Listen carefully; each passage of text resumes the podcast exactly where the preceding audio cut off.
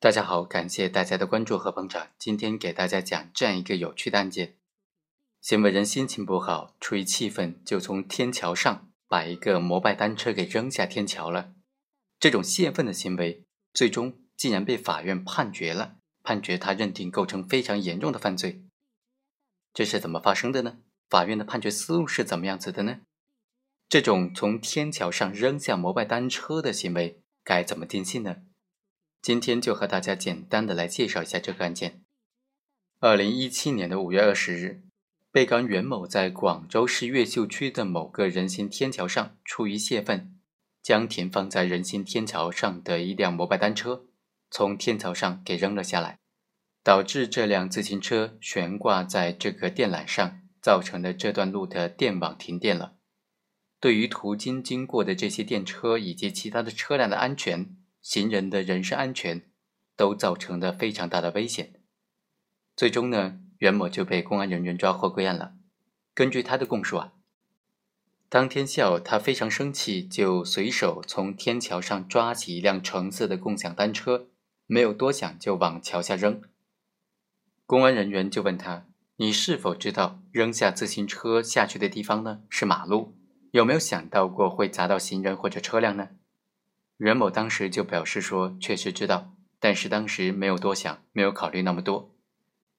广州市电车公司就表示，这个公司在当天的下午三点多接到相关的报警之后，就派员到现场进行抢修了。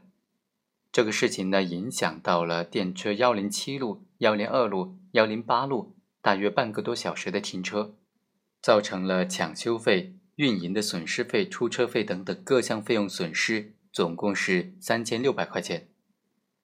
摩拜公司就表示，当工作人员赶到现场的时候，挂在电缆上的摩拜单车已经被取下来了，不在现场，所以没有办法确定涉案的车辆以及损失的情况。监控录像显示，当天下午十四点五十三分左右。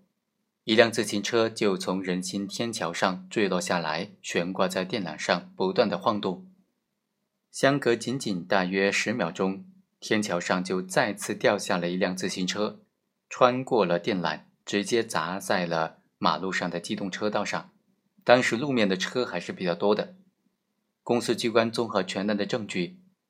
指控袁某的行为已经构成了以危险方法危害公共安全罪。最终，法院也认可了公诉机关的意见，判处了袁某有期徒刑三年。